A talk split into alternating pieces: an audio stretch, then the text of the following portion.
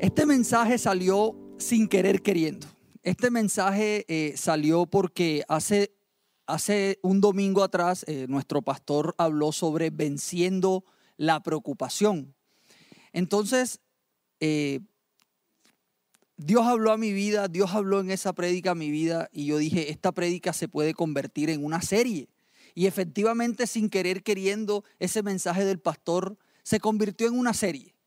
Y este segundo mensaje hace parte de, eh, digamos, del primer mensaje de nuestro pastor que fue venciendo la preocupación. Ese sería el primer mensaje de la serie. Y este segundo, y este segundo mensaje es un mensaje que Dios quiere que no pasemos desapercibido, porque Dios nos quiere dar un arma, o más bien no dar un arma, sino que nos demos cuenta que tenemos un arma de destrucción masiva que muchos de nosotros no usamos. Siempre hemos escuchado, siempre hemos eh, aprendido de que la mayor arma es la oración. La palabra nos lo dice, que oremos sin cesar, que velemos, que los tiempos son malos, que tenemos que estar alerta. Y siempre eh, hemos, nos, hemos, nos hemos rodeado de la oración. Cuando estamos en momentos de dificultad, oramos. Cuando tenemos que decidir algo, vamos a orar. Cuando tenemos que romper cosas en nuestra vida, oposiciones, hacer guerra espiritual. Y esos son armas que nos ha dado Dios. Pero hay un arma, un arma atómica, como digo y un arma nuclear que Dios nos ha dado y la pasamos desapercibido. Y esa arma es el descanso. Eh, el pastor hace, un domingo atrás hablaba de los momentos de preocupación y cómo hallar descanso en esos momentos de preocupación. Y la Biblia nos enseña, viendo la Biblia, leyendo la Biblia, que hay tres clases de descanso. Y el primer descanso lo vemos en Génesis capítulo 2, verso 2. Es ese descanso que tenemos que tener por tanta actividad física, por actividades en el trabajo, por esas actividades en el día a día.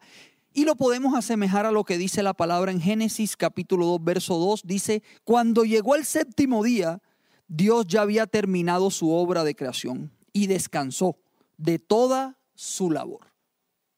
Entonces este descanso que nos habla Génesis, ese descanso lo necesitamos nosotros es un descanso, digamos, se puede asemejar a un descanso físico, un descanso cuando nos agobia mucho el trabajo, los quehaceres del día a día, la activitis en la que se puede eh, convertir nuestra vida. Entonces esa clase de descanso la necesitamos, porque si Dios descansó de toda la labor de su creación, pues cuánto más nosotros debemos descansar. Y a veces no lo hacemos y nos convertimos en esas martas que de tanto hacer cosas obviamos lo realmente importante. Pero hay un segundo descanso y es ese descanso que Dios nos da cuando digamos estamos en momentos de dificultad. Entonces siempre oímos que cuando estamos en desiertos, cuando tenemos un diagnóstico de salud malo, cuando estamos en una dificultad, sea cual sea la dificultad, Dios nos da también descanso aún en medio de esa dificultad. La palabra de Dios dice en Mateo 11, 28, luego dijo Jesús, vengan a mí todos los que están cansados y llevan cargas pesadas y yo les daré descanso. Jesús nos da ese descanso. Dios le podemos entregar nuestras cargas y Él las lleva y nos da descanso. Por eso el salmista en el Salmo 42, 11 decía, ¿por qué te abates, oh alma mía? ¿Y por qué te turbas dentro de mí? Espera en Dios, porque aún he de alabarle salvación mía y Dios mío. Y ese es un descanso que nos da Dios en medio de la dificultad, en medio de las pruebas, en medio de la aflicción. Pero hay un tercer descanso y es el motivo de esta charla, de este mensaje. Y ese es un descanso que Dios nos da y lo pasamos por alto.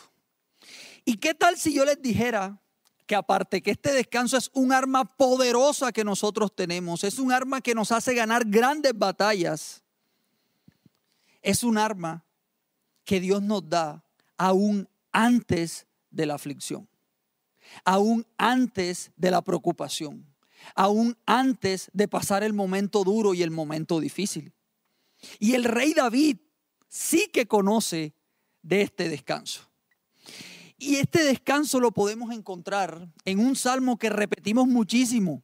De hecho, nosotros íbamos a la casa de los amigos y había un atril con una Biblia de 500 kilos por allá del siglo XVIII, de 2.000 páginas, y siempre estaba en el Salmo 23. Y ustedes iban, y, yo sé que se identifican conmigo, y estaban escritas en latín, en griego, en inglés, en español, en ese castellano español del, siglo, del medioevo, y ahí estaba el Salmo 23. Pero el Salmo 23 es un arma que Dios nos da a nosotros para ganar nuestras batallas. Y miren lo que dice el Salmo 23. Jehová es mi pastor, nada me faltará. En lugares de delicados pastos me hará descansar. Junto a aguas de reposo me pastoreará. Confortará mi alma. Me guiará por sendas de justicia por amor de su nombre. Aunque ande en valle de sombra de muerte, no temeré mal alguno, porque tú estarás conmigo, tu vara y tu callado me infundirán aliento. Y lo que nos quiere enseñar Dios hoy con esta palabra es que aún antes de que pasemos por el valle de sombra de muerte, Dios quiere llevarnos a sus delicados pastos a descansar. Aunque pasemos por valle de sombra de muerte antes, aún antes, Dios quiere llevarnos a, sus aguas de reposo. Y allí es donde dice el rey David, no temeré mal alguno, porque ya está descansado desde antes antes de que el salmista pasara por el valle de sombra de muerte, ya Dios le había dado descanso. Y hoy quiero decirles, iglesia, que las grandes batallas muchas veces no se ganan de rodillas. Porque, y ahora, y ahora más adelante les digo por qué, no se me vayan a asustar. Porque nosotros tenemos que entender que nosotros estamos sentados con Cristo en los lugares celestiales. ¿Y cómo estamos sentados junto con Cristo? ¿Agobiados? ¿Preocupados? No.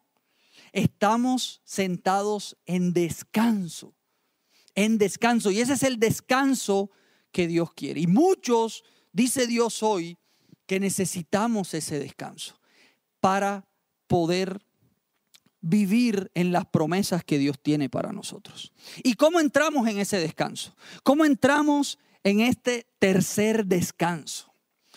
El pastor nos dio una fórmula hace un domingo atrás en Venciendo la Preocupación y él decía la que está en Filipenses, no nos preocupemos por nada, más bien oremos por todo. Pero para entrar en este descanso, en este tercer descanso, también tenemos dos fórmulas. Hay héroes de la Biblia que les llegó su promesa. Dios les cumplió la promesa a esos héroes de la Biblia. Pero no a la manera de ellos, sino a la manera de Dios. El rey David, cuando estaba en pleno desierto, dicen los historiadores, bueno, en realidad no sé si lo dicen los historiadores, fue que lo vi en una película del rey David, donde, donde el rey David estaba siendo perseguido por Saúl y, en cuando, y cuando estaba en el desierto fue que Dios habló a su vida y en la película parecía como que Dios le hablaba a David y le decía, ten descanso. Y allí como que se le prendió el bombillo al rey David y creó el Salmo 23. Y en pleno desierto, David no comenzó diciendo, Señor, sácame de este desierto. Señor, sácame de este desierto, Señor. En el nombre de Jesús, yo hoy rompo, Señor, toda atadura. No, no, no, no hizo eso. Lo que hizo el rey David fue decir, Señor, tú eres mi pastor, nada me faltará y en delicados pastos tú me harás descansar. Junto a aguas de reposo me pastorearás. Porque estoy seguro que David estaba diciendo, Señor, me diste la promesa de que iba a ser rey y ahora mira dónde estoy, mi suegro me está persiguiendo, me van a matar. Pero Dios le dijo, te llevaré a las aguas de reposo, te daré buenos pastos, los mejores, para que haya descanso. Y David entendió este descanso, porque después de eso vivió otras cosas difíciles. Aún siendo rey, las siguió viviendo mucho más difíciles. pero ya entendía el descanso. Ya entendía este tercer descanso. Ya entendía que debía estar en descanso aún antes que pasaran las cosas. Y el segundo, los segundos héroes de la Biblia que entendieron este descanso, y es lo que creo en mi corazón, lo que Dios puso en mi corazón. Eh, eh, eh, a principio de año Dios nos da una palabra de Agar e Ismael. Agar e Ismael, Abraham por, por, por obediencia a Dios los echa de su casa. Ya Dios ah, le había dado promesa a Agar, pero sin embargo se van para el desierto y casi mueren allá. Y sin embargo la palabra dice que, que Dios hizo prosperar a Agar e Ismael en el desierto. Y ahora yo les pregunto, iglesia, ¿a qué mente humana se le ocurre que uno prospera en el desierto? ¿A qué mente humana se le, se le ocurre que vamos a crecer en el desierto? Pues a la mente de Dios. La mente de Dios nos hace prosperar en el desierto. Y eso fue lo que le pasó a Agar e Ismael. Entonces ellos aprendieron a descansar. Ellos aprendieron este descanso. ¿Por qué aprendieron este descanso? Porque la promesa de Dios no vino como ellos querían. La promesa de Dios del rey David no vino como ellos querían. No vino como ellos querían. Entonces, la primera fórmula que Dios nos da para entrar en este descanso, este tercer descanso, es muriendo a nuestras expectativas. Yo quiero ser un poco radical y perdónenme si soy un poco radical en esto, pero debemos morir a todas nuestras expectativas. Nos han enseñado que siempre tenemos que tener expectativa. Venga a la iglesia con expectativa.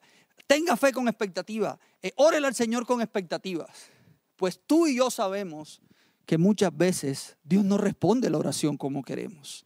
Tú y yo sabemos que muchas veces esa oración no es contestada o ese milagro no viene o ese milagro no viene como queremos o ese trabajo no viene como queremos. O ese matrimonio no es como queremos. O esos hijos no son como queremos. Porque la palabra de Dios dice que los pensamientos de Dios son más altos que los de nosotros.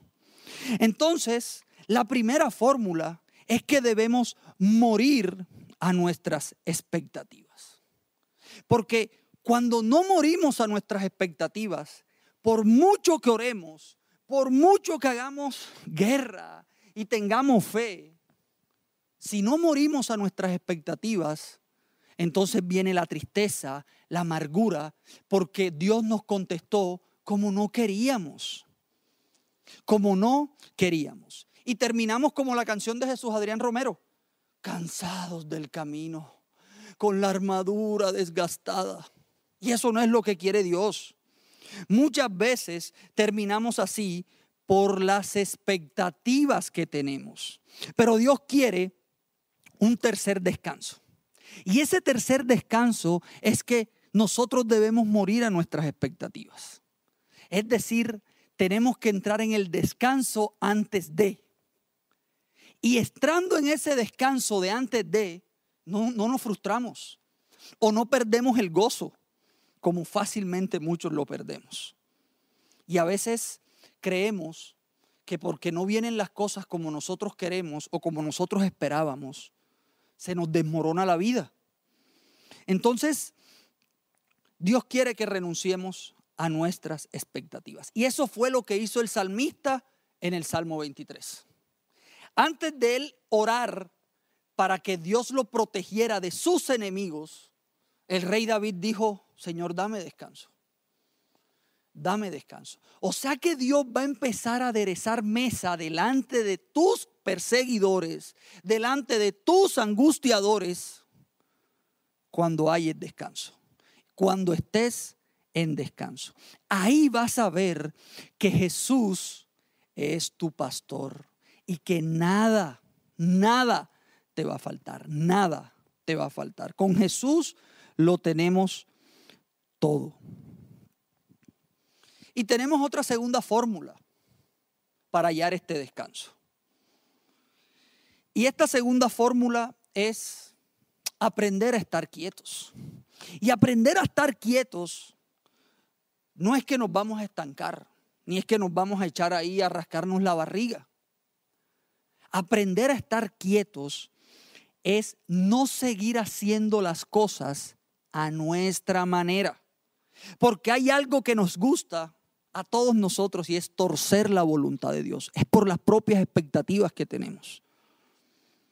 Pero Dios hoy quiere que estemos quietos y que veamos cómo Él pelea nuestras batallas. ¿Y dónde más hallamos esta fórmula? En segunda de Crónicas 20, 17 dice, imagínense que el rey Josafat estaba, estaba angustiado y todo el pueblo estaba angustiado porque venían los enemigos del pueblo de Judá, del pueblo de Israel.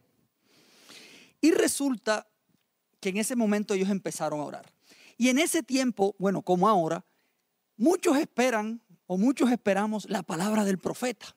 Entonces, wow, va a venir el profeta. Wow, va a venir el super, hiper, mega ungido de Dios. No. Dios vino y le habló a un levita, a un levitas X. Nadie conocía ese levita.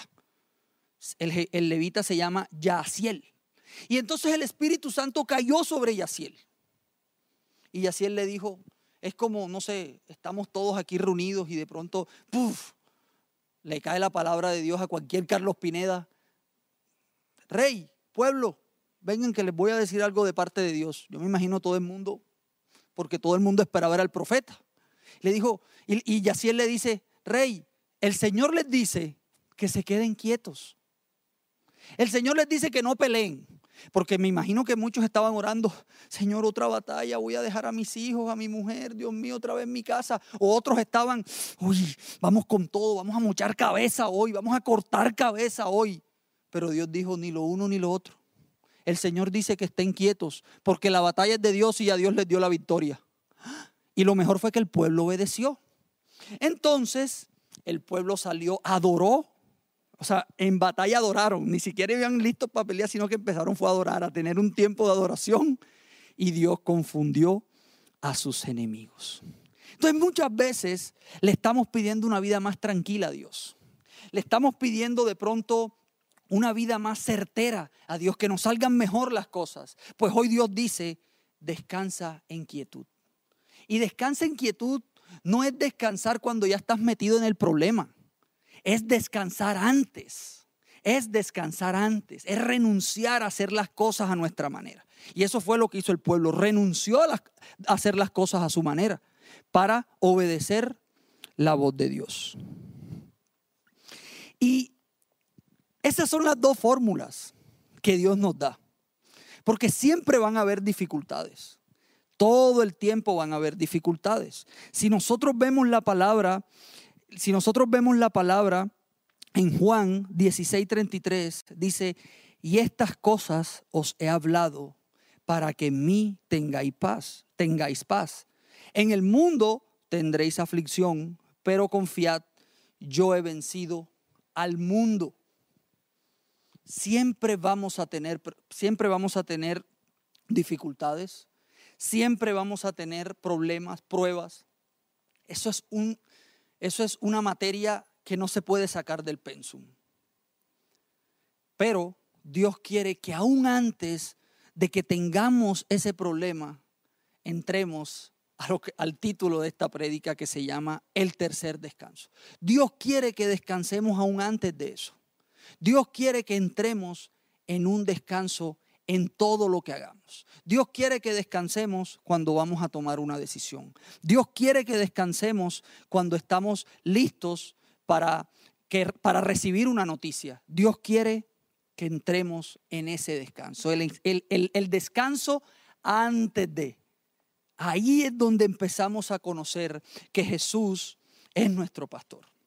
Y pidámosle a Dios que nos enseñe estas dos fórmulas. Pidámosle a Dios que realmente ese Salmo 23 lo vivamos en nuestra vida. Y hoy póngase la mano ahí en el corazón y diga, Señor, hoy, hoy, hoy muero a mis expectativas y hoy dejo de hacer las cosas a mi manera. Y quiero empezar a descansar en tus delicados pastos. Y esas aguas de reposo, quiero verlas vivas en mi vida.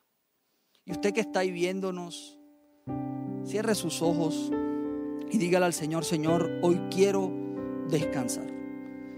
Si usted de lo que está pasando una dificultad, si está pasando un problema, dígale, Señor, yo quiero este descanso. Pero si usted de los que siempre pasa agobiado, por sí o por no, es tiempo de que aprendamos a descansar en los delicados pastos de Dios. Es tiempo de que aprendamos a descansar en las aguas de reposo. Señor, y hoy quiero Dios entrar en esas aguas de reposo. Hoy quiero Jesús entrar en esos delicados pastos, Señor. Hoy quiero comer de esos delicados pastos. Hoy no quiero, Señor, como dice tu palabra en Jeremías, perder esos delicados pastos. Tu palabra dice que porque el pueblo te dio la espalda, porque el pueblo no confió en ti, tú les destruiste esos delicados pastos.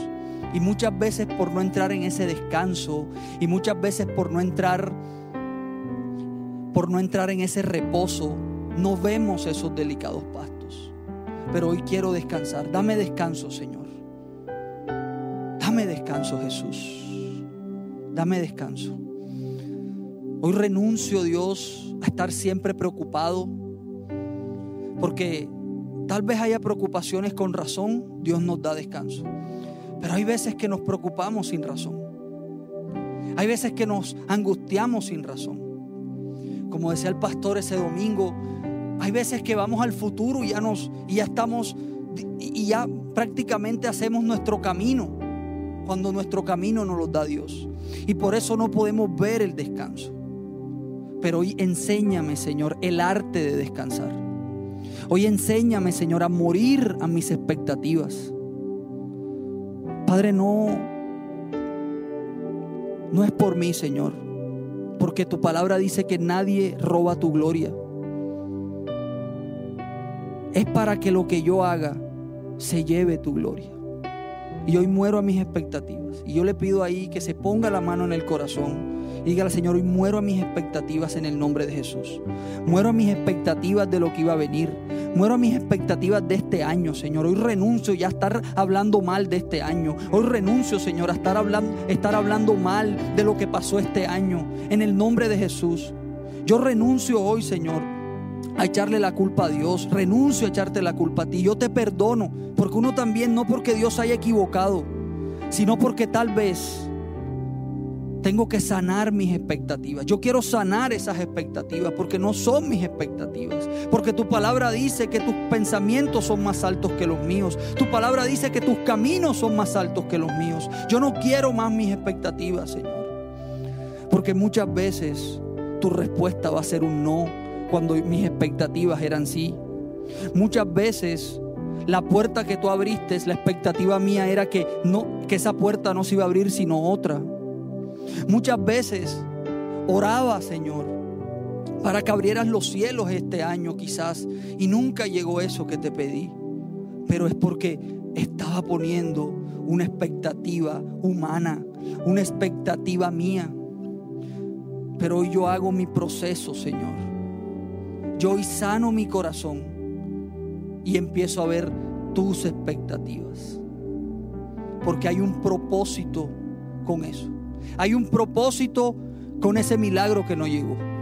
Hay un propósito con esa promesa que nos ha cumplido. Hay un propósito con ese no que me, que me diste de respuesta.